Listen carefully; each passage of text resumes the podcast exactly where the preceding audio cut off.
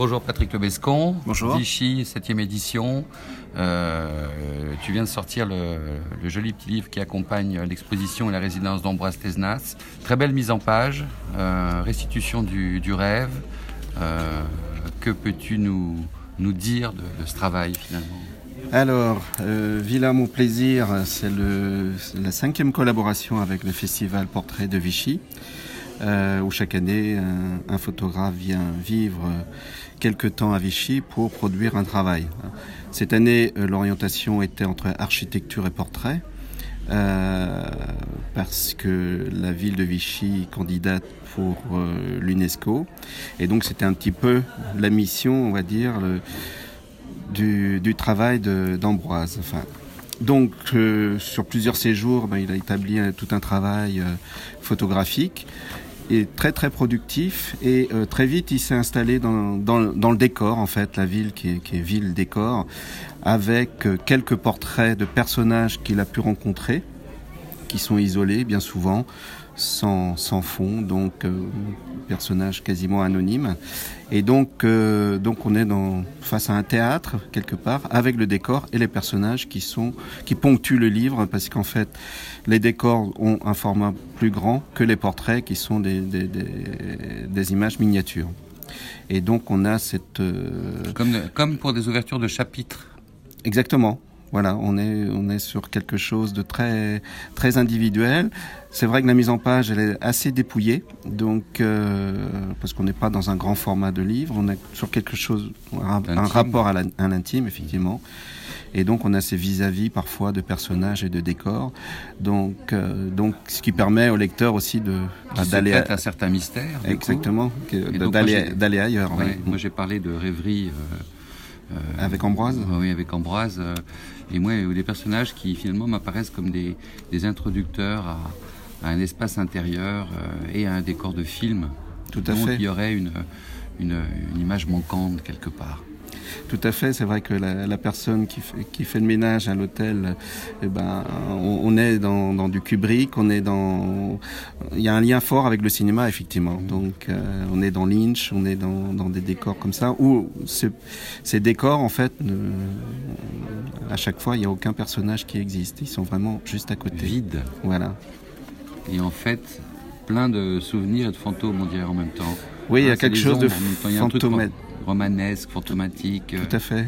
Qui peuvent parfois faire penser aussi à, cette peinture, euh, je dirais, euh, flamande quelque part, donc avec des, des, tons relativement sombres et des points lumineux comme ça qui apparaissent. Bon, c'est difficile par le son de parler d'image, mais euh, en tout cas, il y a il y a un itinéraire.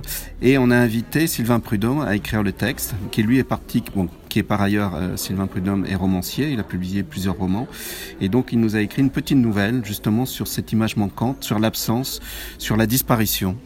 Et euh, c'est un texte vraiment autonome, euh, mais qui, euh, pour le lecteur, peut trouver des points de comparaison. Et donc, euh, je trouve que ça, ça marche, oui, ça marche plutôt bien. l'univers fictionnel et complètement presque psychique. Hein. tout à fait, tout, à fait. Une dimension qui est parallèle, donc mm. euh, on évolue dans un espace parallèle finalement à Vichy. Oui, tout à fait.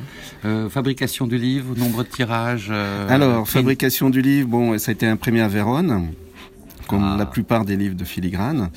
Et euh, c'est vrai qu'on a un challenge, c'est-à-dire que ce qui est intéressant aussi, c'est que quand on se rencontre avec Ambroise, euh, avec le photographe chaque année, il n'y a aucune image qui existe. Hein. Donc on est dans un working progress constant, c'est-à-dire qu'on voit le travail se faire, ce qui n'est pas généralement le cas pour un éditeur, c'est que généralement le travail déjà existe, photographique, et ensuite on, fabrique le livre ou la maquette.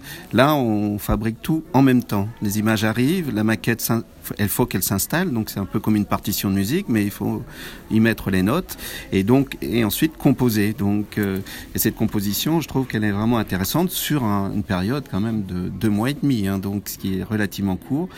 Donc, euh, ayant l'objectif de dire que le livre soit présent euh, pour, le festival. Donc,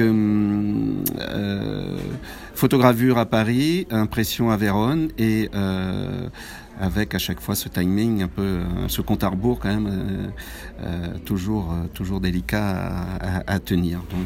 Et chaque année, on travaille avec un graphiste qui est le graphiste Jérôme j'ai oublié son nom.